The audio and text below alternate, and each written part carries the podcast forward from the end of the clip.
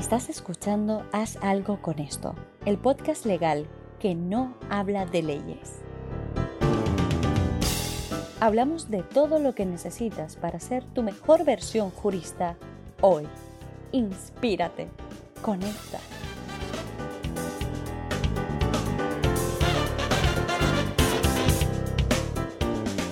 Hola Jorge, ¿cómo estás? Hola, querido Jack, ¿cómo estás? Buenos días para acá de este lado del mundo y buenas tardes por allá.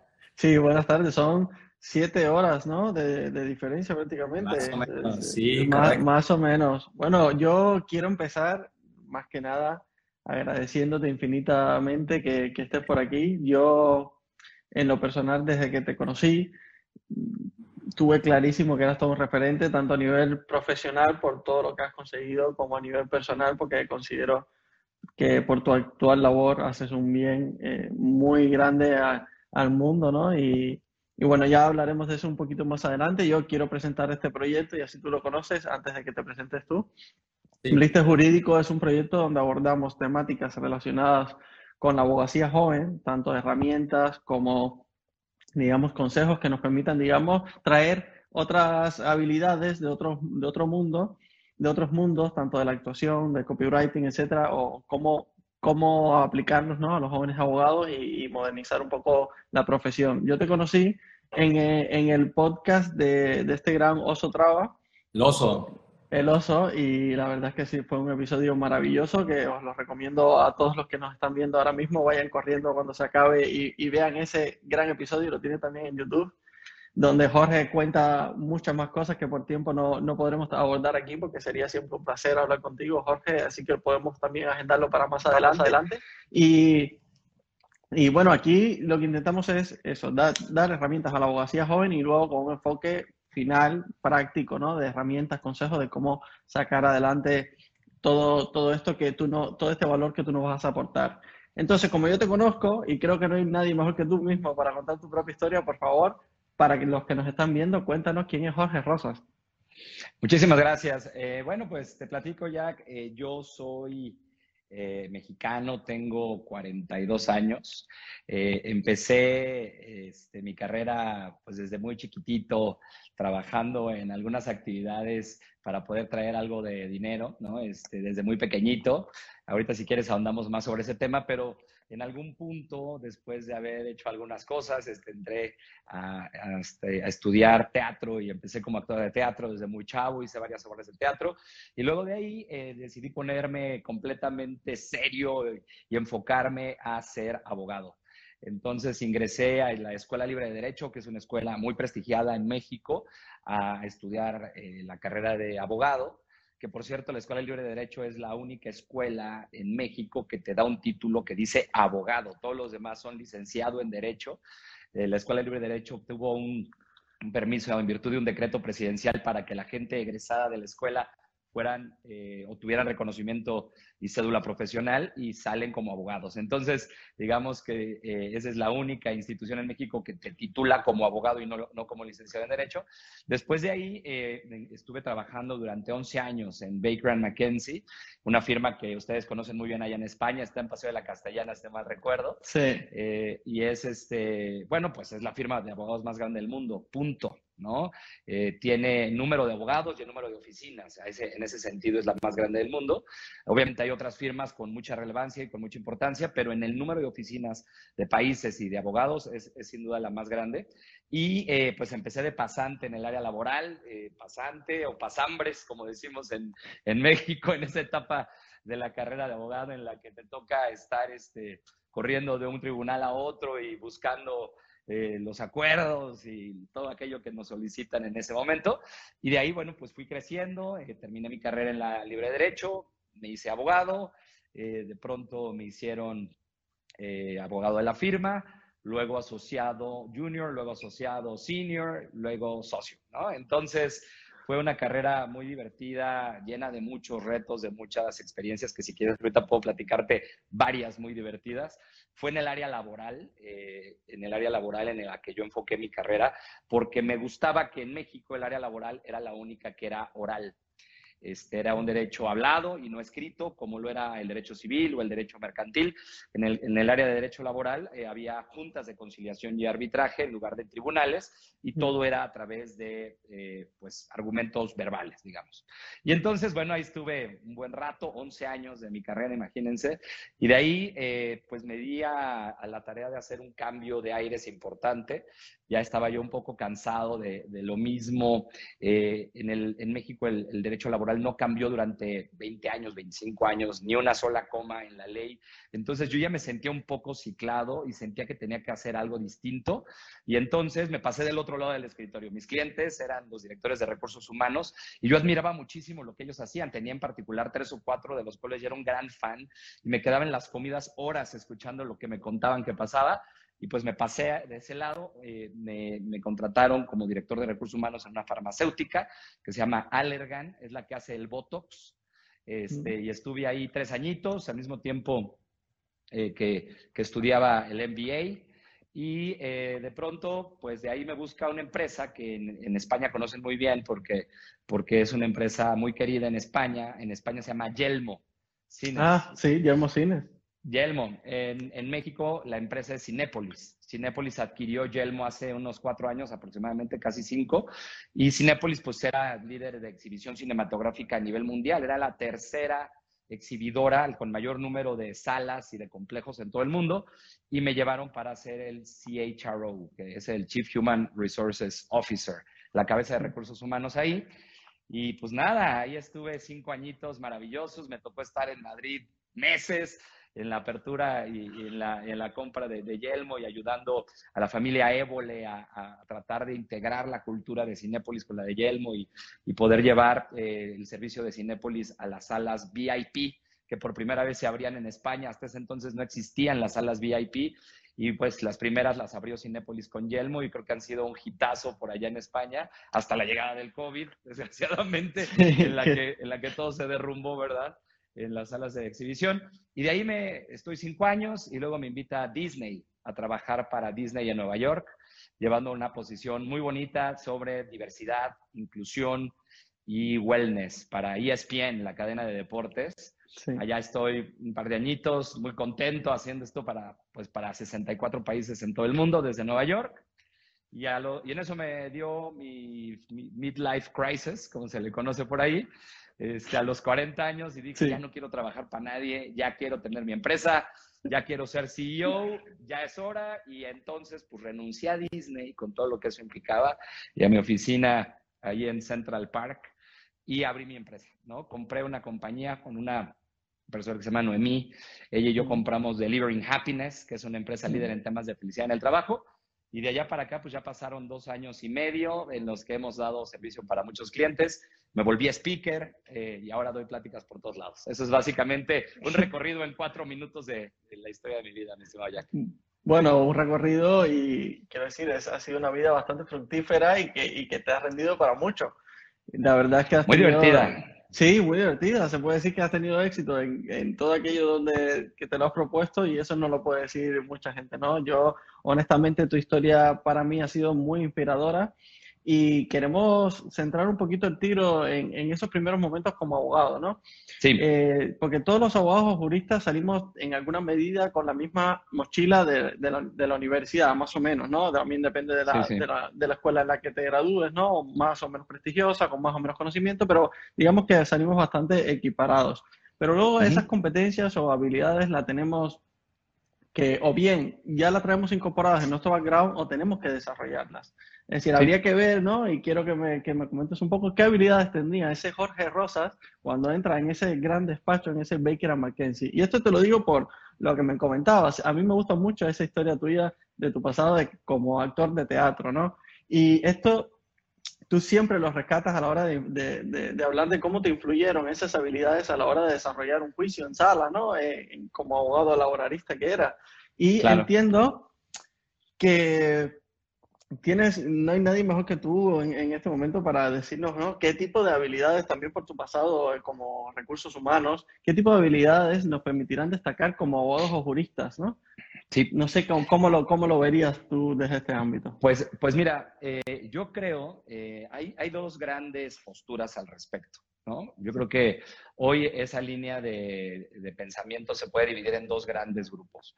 La gente que piensa que tienes que ser un hiperespecialista de algo, ¿no? Este, y esta gente que se va y se, cada vez se mete más en una rama del derecho o en una rama del conocimiento humano, cualquiera que ésta sea, y se vuelve un hiperespecialista, ¿no? O sea, digamos que esa es una, una posibilidad. La otra posibilidad es generar rango. Y esa es la por la que yo opté, ¿no? Este, de hecho, hay un libro que así se llama, Range, de rango, ¿no? Que pueden ustedes leer, les recomiendo, les recomiendo muchísimo. Y fundamentalmente, esta segunda línea de pensamiento te dice que tú puedes desarrollar multipotencialidad. O sea, que tú puedes llegar a generar una cantidad de skills complementarios que al momento de enfrentar una crisis o al momento de tener eh, una sorpresa, algo que no, te, eh, que no tenías parte, como parte de tu plan, esas multipotencialidades o diferentes habilidades que parecen inconexas son las que te pueden sacar adelante. Y yo creo que hoy en día, con el entorno que estamos viviendo, tanto a nivel eh, económico, como a nivel sanitario, como a nivel político, este entorno que se le conoce como un entorno Big Cap o Big Cap, yo le pongo, porque es volátil, incierto, complejo, ambiguo y peligroso. ¿no? Digo que esto es un entorno big cap. Tú necesitas personas que tengan multipotencialidad. O sea, el hiperespecialista que se, quiera, que se quiera seguir enfocando en una sola cosa, cuando las circunstancias cambien y lleguen a trastocar esa zona de seguridad en la que está, se va a quedar atado de manos. ¿A qué me refiero con desarrollar multipotencialidad? Pues fundamentalmente me refiero a desarrollar la capacidad de aprender con agilidad otras disciplinas que no necesariamente están vinculadas a la tuya. Por ejemplo, el tema que tú estás haciendo ahora, ya, o sea, tú siendo abogado y meterte al mundo digital y empezar a organizar lives y conocer gente de otros lados del mundo. Eso, por ejemplo, te permitirá que si el día de mañana, por alguna razón, las grandes firmas de abogados eh, pues, tratan de, de alguna manera desprenderse del modelo tradicional y buscan gente que tenga habilidades digitales, pues claramente que eso te va a dar una posibilidad importante en el mercado. Más con la llegada de la inteligencia artificial y con la llegada del trabajo a distancia. ¿no? O sea, yo creo que un abogado que hoy en día no se sabe mover al entorno digital está perdido. Watson de IBM ya va a poder dar mejores consultas que cualquier abogado de nosotros o que cualquier doctor. Y tiene lógica, ¿no? O sea, imagínate si vas con un doctor que por más que tenga sus 50 años de experiencia, le preguntas sobre un caso, pues tendrá 400 antecedentes en su mente de cómo resolverlo.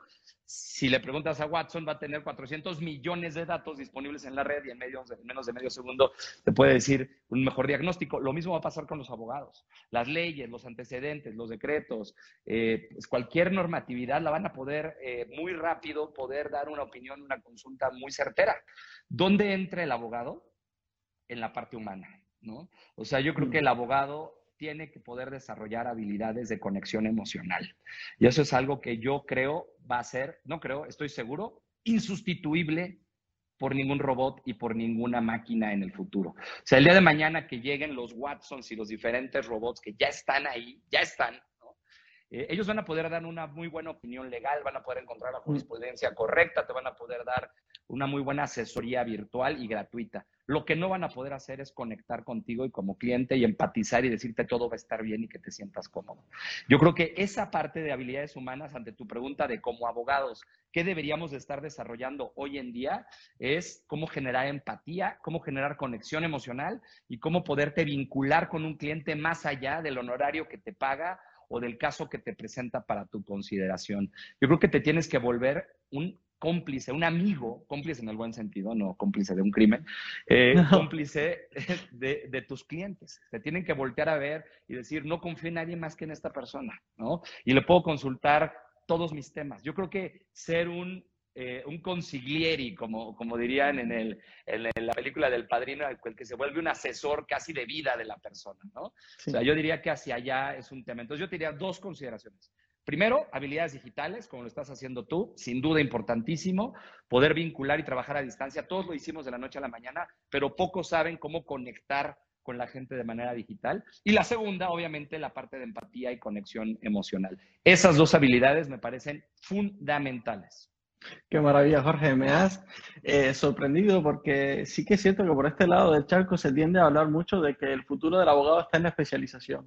Y escuchándote, he conectado mucho con, con bueno, con como yo lo veo. Y yo creo que una persona que con pluripotencialidades es una persona quizás que más capaz de adaptarse en este entorno altamente cambiante, como bien tú has dicho. ¿no? Yo estoy ahora cursando un máster de, especialización en Derecho Digital y Nuevas Tecnologías, que es un campo bastante amplio, pero dentro, incluso dentro de este campo donde tocamos tanto materias de, relacionadas, vinculadas con el legal tech, inteligencia artificial, etcétera, sí que hay, hay, un, hay una consigna que se repite mucho, es decir, nuestra diferenciación estará donde seamos capaces de aportar valor y aportaremos valor no solo en la abogacía, sino en todas las profesiones que de alguna forma u otra se automatizarán o intervendrán en mayor medida en la inteligencia artificial, pues aportaremos valor en aquello que nos hace humanos, que es el sentimiento, la emoción, esa conexión de la que bien hablabas.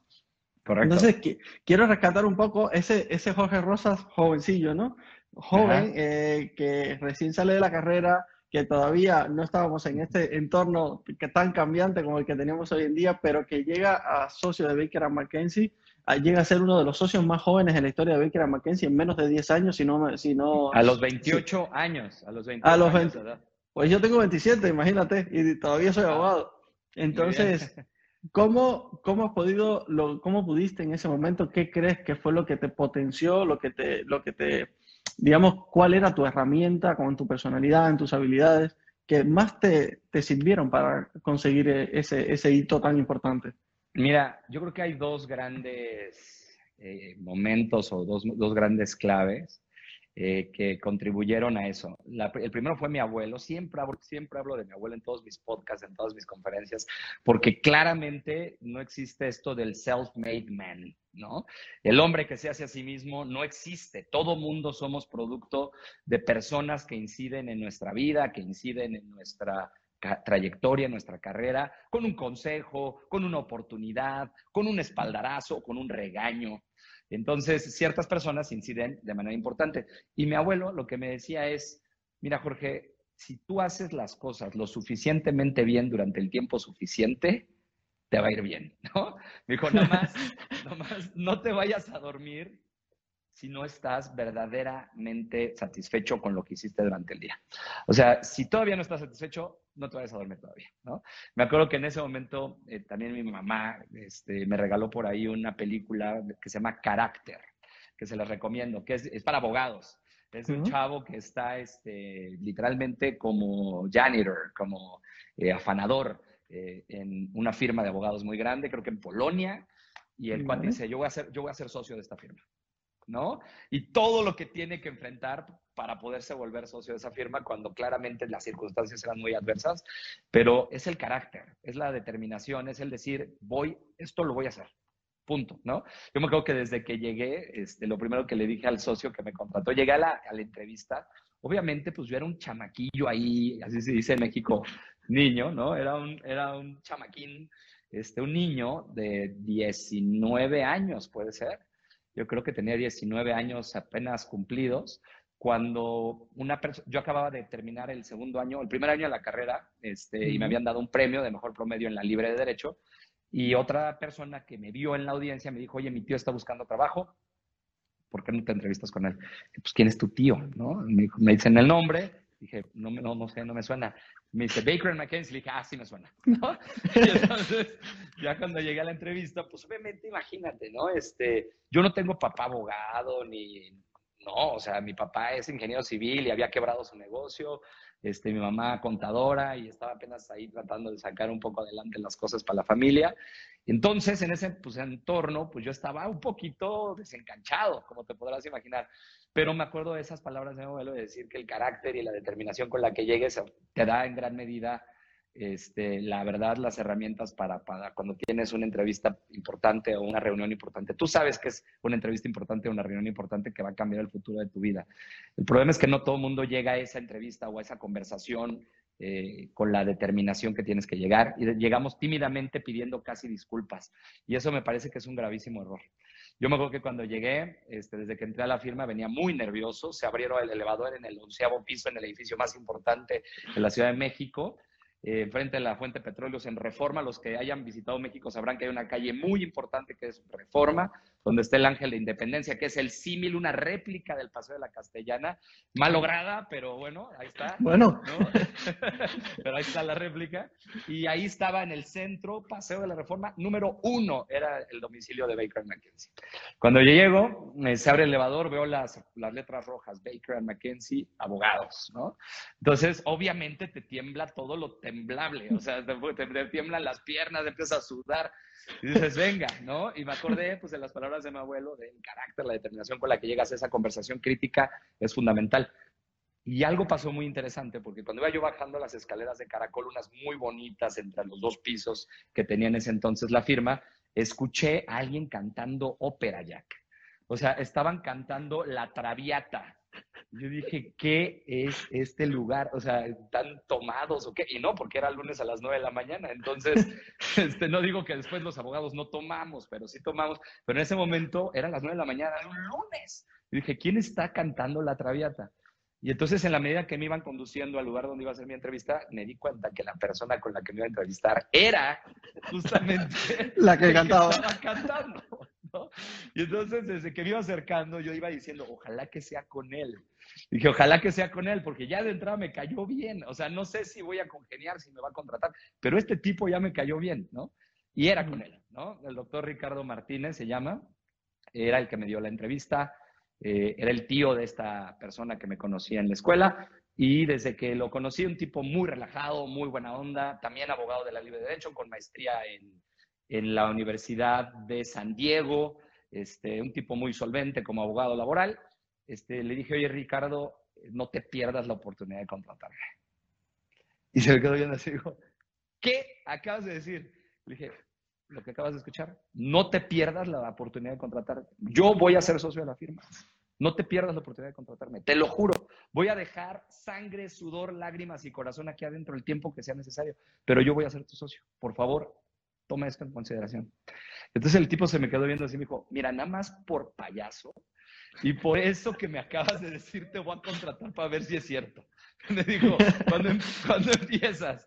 Le dije, en dos meses. Me dice, ¿qué? Le digo, sí, es que estoy, en, o sea, justo en exámenes. Entonces, dame chance, quiero llegar con, con toda la fuerza. Y si estoy en examen, esto va a tener que empezar pidiendo permiso para faltar y pues eso no está padre. Dame oportunidad de que yo lo haga en cuanto termine los exámenes, al día siguiente me reporto aquí. Y así lo hicimos y por ahí de un 15 de julio arranqué trabajando con Baker McKenzie y pues pasó 11 pues, años, desde pasante hasta socio de la firma y el día que, el día que me dio Ricardo la noticia de que me habían hecho socio, lo único que me dijo fue, tienes razón, no me arrepiento de haberte contratado y me dio el nombramiento. Así fue. Es una, es una historia increíble, eh, Jorge. La verdad es que tiene su punto de surrealismo, ¿no? O de, de realismo mágico también. Y quería, bueno, eh, preguntarte si, si, en tu opinión, este, este background de, como actor de, de teatro, porque creo que eh, empezaste en el teatro, como actor de teatro, te, te, ayudó durante tu carrera. Claro, claro, desde luego, porque al final, cuando estás en un derecho que es oral, o cuando tienes que hablarle a un sindicato. Me acuerdo que Ricardo siempre me aventaba cuando la cosa se ponía complicada, ¿no? Me acuerdo que en alguna ocasión me llevó a una huelga que se estaba poniendo durísima. Ya los trabajadores habían tomado por completo la planta, eran más de 2.000 trabajadores enardecidos, muy enojados. Y entonces llegó el momento en el que ahí no hay ley, o sea, ahí no hay código ni ley federal del trabajo que valga. Ahí es calma a estos cuates, ¿no? Y entonces, pues me aventaba, Ricardo, me acuerdo que en ese entonces yo me había roto el tobillo y me decía, ah, pues habla con ellos, habla con ellos, ¿no? Y entonces, pues, chavos, a ver, tranquilos, este, a ver, vamos a empezar a analizar cuáles son las peticiones que ustedes están haciendo. Y entonces, si te ponías en un plan muy soberbio, muy de arriba hacia abajo, la cosa salía mal, ¿no? Entonces había que conectar emocionalmente con ellos, había que decirles, entiendo perfectamente que estén enojados, entiendo muy bien la situación que está ocurriendo, sabemos que las cosas no están sencillas, o sea, el conectar, pues es lo mismo que hace un actor en un escenario al final de cuentas, ¿no? O sea, generar esa catarsis, ese momento de conexión en el que tú sientes lo que el público siente y viceversa, claro que, ayudó, ¿no? Este, yo te puedo decir que es de lo que más ayudó, sobre todo en un entorno laboral, pero no nada más ante, la, ante los tribunales. en las juntas de trabajo, en las reuniones, en la interacción cotidiana con, con la gente de mi equipo, ¿no? El que no nada más sintieran que estaban haciendo un trabajo, sino emocionarlos. Y yo creo que, que esa es la parte más interesante. Yo creo que cuando logras llevar a tu trabajo la pasión, el amor por lo que haces, y de verdad lo haces entregando cada gota de sudor y cada átomo y molécula de glóbulos rojos de tu corazón, emocionas a las personas que trabajan contigo y te siguen, porque la gente realmente no sigue al líder. Es que este es un concepto interesante. Sigue la causa del líder. la gente no sigue al líder, no sigue a una persona porque sea brillante, la sigue porque esa persona tiene una causa que es grande. Y yo creo que el nivel de impacto, el nivel de influencia que tienes en otros está en gran medida determinado por el tamaño de la causa que persigues. Si tu causa es grande, entonces pues, tu impacto y tu influencia es grande. Si tu causa es ganar dinero, cobrar un bono, pues cualquiera, ¿no? O sea, yo creo que eso cualquiera lo puede, lo puede conseguir. Entonces, yo recuerdo que mucho cuando llegábamos a los cierres o cuando llegábamos a procesos muy complejos o cuando estábamos en un tribunal con tres, cuatro abogados y que nos íbamos a enfrentar a un adversario potente, esa sesión previa con el equipo de no importa lo que suceda, si nos mantenemos juntos, vamos a salir adelante de la audiencia, tú haces esto, tú haces eso, tú haces aquello, y entre todos, pum, lo que venga, lo enfrentamos y venga y ánimo y vamos y pum. Entonces, llegar en ese high note al tribunal ayuda muchísimo, muchísimo. Yo creo que todo el mundo lo percibe y se genera una energía muy, muy interesante, ¿no? Entonces yo creo que claro que influyó, eh, no nada más ante el tribunal, también en las interacciones cotidianas. Y yo digo que a la fecha el ser abogado también está influyendo de manera muy positiva en ahora ser CEO de mi empresa y speaker, ¿no? Todo lo que vas haciendo, aunque no te guste, te va sumando a un perfil de éxito que te tiene hoy donde tú estás. Yo me acuerdo que en alguna época cuando trabajaba para Disney, me hacían hacer decenas de presentaciones porque en Disney son storytellers, o sea, les encanta contar historias. Entonces yo, abogado, pues tenía mis bullets, súper estructurado, ¿no? Y a la hora que llego me dicen, no, no, no, ¿qué es eso? Imágenes, papá, imágenes. Y yo, sí, ¿cómo imágenes? Sí, imágenes, no deben de tener palabras tus presentaciones. Yo me volvía loco, ¿cómo que no deben de tener palabras? No, cuéntame una historia. Cuéntame una historia, ponme una imagen y luego tú platícame qué tiene que ver esa imagen con lo que me quieres decir. Así eran las presentaciones en Disney. Y yo me enloquecía porque era de un tema muy concreto, que era un argumento, algo muy abstracto, que era una imagen aquí atrás. Pero, eh, pues sirvió, ¿me explico? O sea, ese momento me chocaba, yo decía, no, qué flojera. O sea, no, no, no, y las, me las regresaban y las presentaban, me decían, no, no sirve, otra vez, no, no sirve, otra vez. Y me las regresaban 400 veces, yo me jalaba de los pelos. Pero hoy, como speaker, ¿qué crees que uso en las presentaciones? La imagen. Imágenes, exacto. Entonces, todo sirve. Aunque creas que no sirve, sí sirve. Todo lo que vas aprendiendo, todo lo que vas acumulando en tu experiencia, esa multipotencialidad, esas eh, habilidades que inconexas, lo que hablábamos al principio, que tú no sabes para qué te van a servir, al final acaban alimentando un perfil que si sabes identificar, pum, tu propósito y lo encajas donde va, te van a ser muy útiles. Jorge, yo es que te escucho y la verdad es que no puedo más que agradecerte porque yo siempre, desde aquella vez que, que, conocí, que conocí bueno, tu historia y tuve el primer contacto con ella, me inspiraste muchísimo, me llenaste de muchísima energía y sobre todo me hiciste reconectar con mi profesión, porque muchas veces caemos en, en, bueno, la cotidianidad y, nos alejamos un poco ¿no? de por qué estamos ahí y qué es lo que nos motiva y cuál es nuestro propósito como tal. Yo por intentar ser respetuoso con, con, tu tiempo, porque te prometí que no, no, íbamos a, no iba a robarte mucho más de media hora, ya casi estamos llegando al límite, pero eh, no quiero perder la tradición de, de este blister de finalizar con eh, algún consejo, algún libro que recomiendes, alguna, no sé, algún curso de lo que sea, lo, que se te ocurra que permitas a todas las personas que nos están viendo aplicar o alinearse con todo esto que estamos comentando. Mira, te voy a recomendar cuatro cosas, cuatro cosas. Te voy a recomendar un libro, te voy a recomendar una película, te voy a recomendar una serie y te voy a recomendar un podcast para que vean que somos multiplataforma, ¿no? Y que puedan verdaderamente hacer, hacer uso de esto, ¿no? La película ya te dije cuál es. Carácter. Para los abogados, fundamental. No es fácil de encontrar. No creo que ni siquiera esté en Netflix ni en ninguna de estas plataformas, pero búsquenla en la red. Debe de estar. Carácter, viejita. buenísima. o sea, de verdad, si te, si te inspiran las historias de éxito de abogados, esta es la historia de éxito de abogados. La Qué maravilla. Entonces, carácter, esa sin duda. Ahora, eh, la serie The Last Dance de Michael Jordan. ¿Ok? Esta serie, si no la han visto, El último baile, está en Netflix, El último baile, ¿no? Y habla mucho de las habilidades del líder, de dejar de lucir él en lo personal y darle, y darle el balón a tu equipo, ¿no? Recuerdo que hay un momento en el que los Bulls de Chicago eh, llegaban a las finales y siempre los sacaban los pistones de Detroit, siempre los eliminaban. Y Michael Jordan se enojaba y pateaba el basurero terminando y hasta que un día eh, se acercó su coach Phil Jackson y le dijo, ¿sabes qué es el tema? A mí no me preocupas tú. O sea, tú vas a seguir siendo un gran anotador y vas a tener 40 puntos por partido y luego te va a ir increíble siempre. El problema es que ellos ya saben eso. Y entonces la única manera, pues, es marcarte a ti con triple cobertura y así nos ganan. O sea, tenemos que hacer que el resto del equipo sean mejores. Y para que el resto del equipo sean mejores, lo único que tú tienes que hacer es una cosa, soltar el maldito balón. ¿No?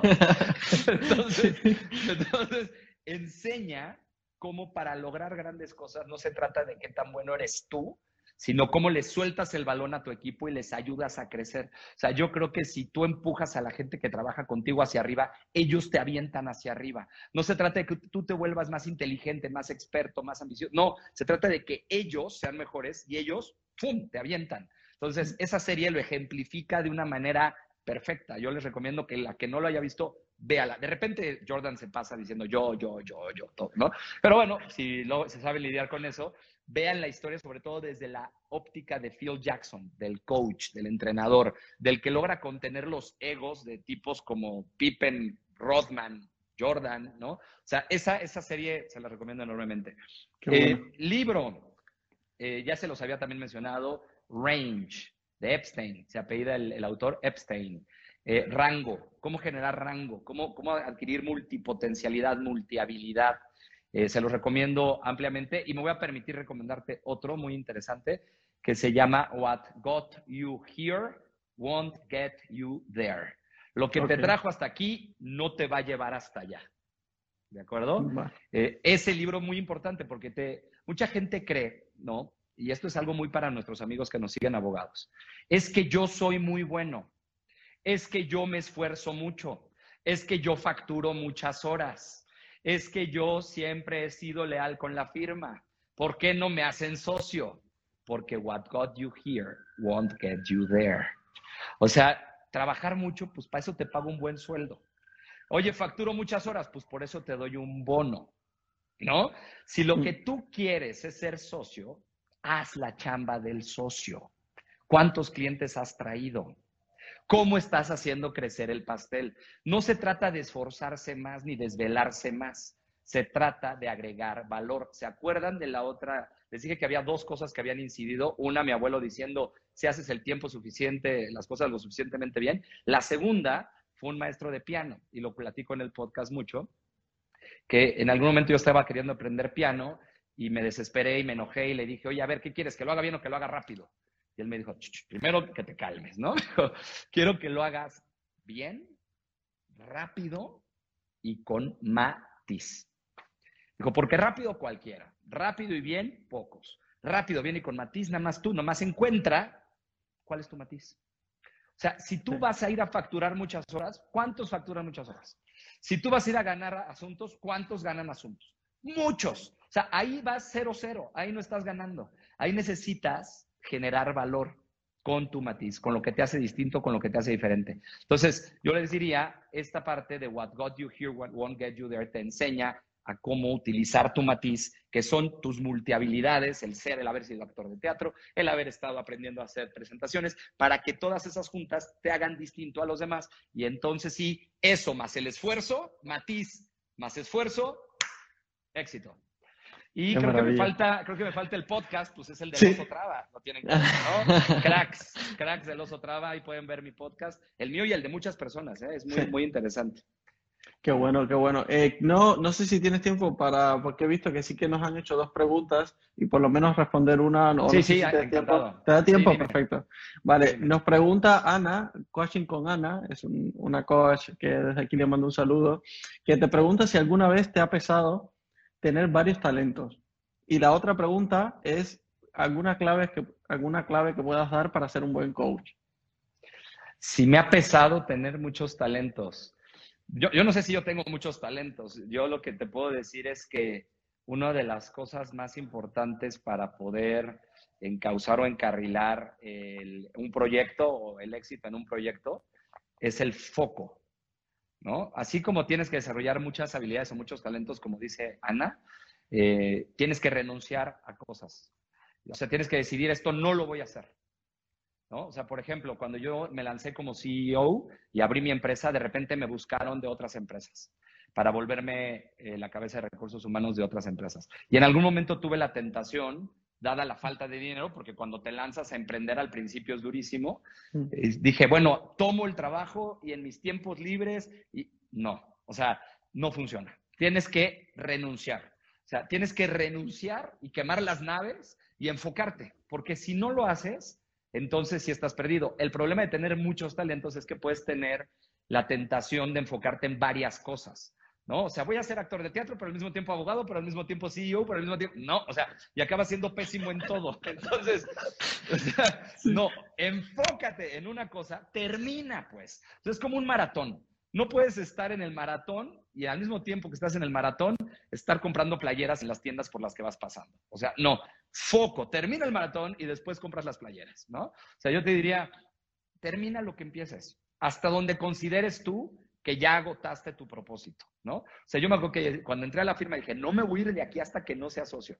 Pero después de que fui socio dije, ahora sí ya me puedo ir de aquí, ¿no? Después, después cuando dije, voy a ser director de recursos humanos, dije, quiero ser el mejor de México, de México, tampoco quiero ser el mejor del mundo, ya tampoco se trata de ser este soberbio mí nada, pero dije, quiero ser el mejor director de recursos humanos de México.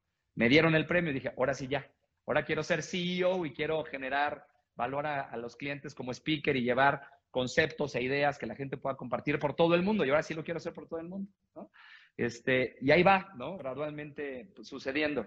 Pero cuando ya escogiste algo, sí usa todos tus talentos, pero una cosa, comprométete con una cosa y métele todo tu corazón y te garantizo que va a salir. Y la otra pregunta, recuérdame la cuál era. Sí, claves para ser un buen coach. Híjole, yo creo que dos, fundamentalmente, ¿no? La primera, hablando de coach, como coach de vida o como líder o como jefe, yo creo que aplican dos.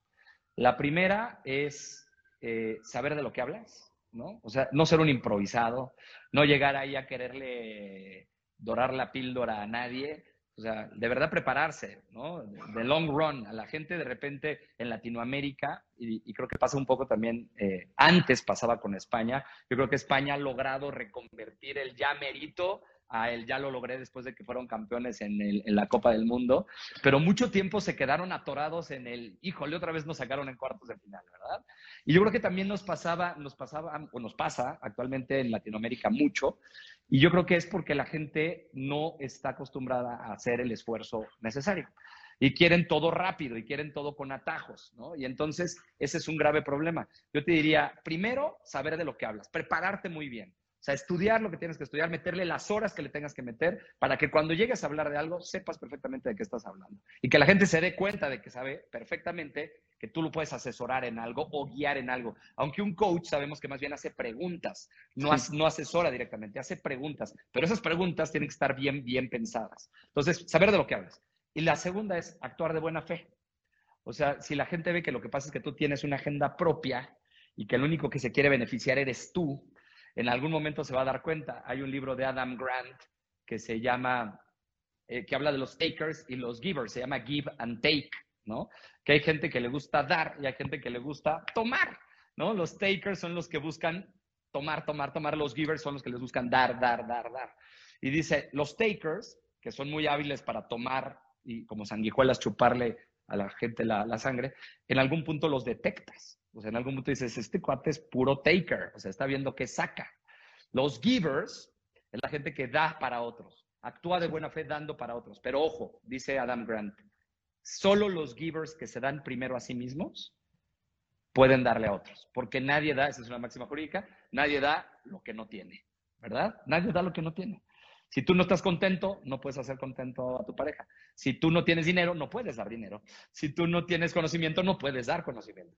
Entonces, para dar, hay que darse así, estar llenito para poderle dar a los demás. Entonces, sería saber de lo que hablas y actuar de buena fe. Habilidades de coach. Qué maravilla, Jorge. No podría estar contigo una hora más. Yo la verdad es que lo que te invito es a más adelante a participar en algún otro formato, con que podamos extendernos un poco más con más calma, porque honestamente todo el valor que nos aportas es incalculable y no quiero que nos despidamos sin que todo el que nos está escuchando sepa dónde te puede encontrar para que por favor te sigan en cuanto cerremos. Claro este que sí, porque claro que, sí. Súper necesario. Con mucho gusto. Yo, yo doy pláticas en España, he dado varias pláticas en España, conferencias en varios lugares del mundo. Eh, y me pueden encontrar en Instagram, arroba Jorge Rosaste, ahí me, ahí me tienen. También me pueden encontrar en mi página de internet, que es www.jorgerosaste.com. Ahí me pueden encontrar. T de Torres, Jorge Rosas T, todo junto, punto com. Y me pueden encontrar también en mi canal de YouTube, Jorge Rosas Liderazgo Ahí estoy. O en Facebook, Jorge Rosas TLC, de Talento, Liderazgo y Cultura. Qué maravilla, Jorge. Pues muchísimas gracias, todo un honor y un placer contar contigo y todo este valor. La verdad es que, ya te digo, podríamos estar una hora más y no me aburriría, pero quiero ser respetuoso con tu tiempo y Muchas gracias. a que más adelante acordamos, agendamos otra, otra sesión y, conversamos un poquito más, si te parece. Así que nada, un, fuerte, abrazo, te mando desde aquí. Muchas gracias y saludos, saludos a España y a todos mis amigos españoles que que les quiero y les aprecio muchísimo. Cada vez que voy me la paso fenomenal. Este, yo les puedo decir que sin duda alguna es mi, y, no es, y no es broma, de verdad es mi, de mis países favoritos en el mundo. Además de que, me, soy muy taurino y me gusta el fútbol, pues imagínense nada más. Este, tengo por ahí ascendencia también española de parte de mi abuela y cada que puedo me doy una vuelta. Así que un gran abrazo y saludos a todos por allá. Nos vemos cuando quieras, cuando estés por aquí, por España. Sé que la pandemia lo hace complicado, pero en cuanto estés por aquí me, avisas y, nos vemos seguro, sin duda. Claro que sí, no tengas duda que ahí estaré. Muchas gracias, Jack. Un fuerte abrazo, Jorge. Saludos a España y a todos mis amigos. Hasta luego. Si te ha gustado este episodio, no te olvides de la mejor parte. Compártelo.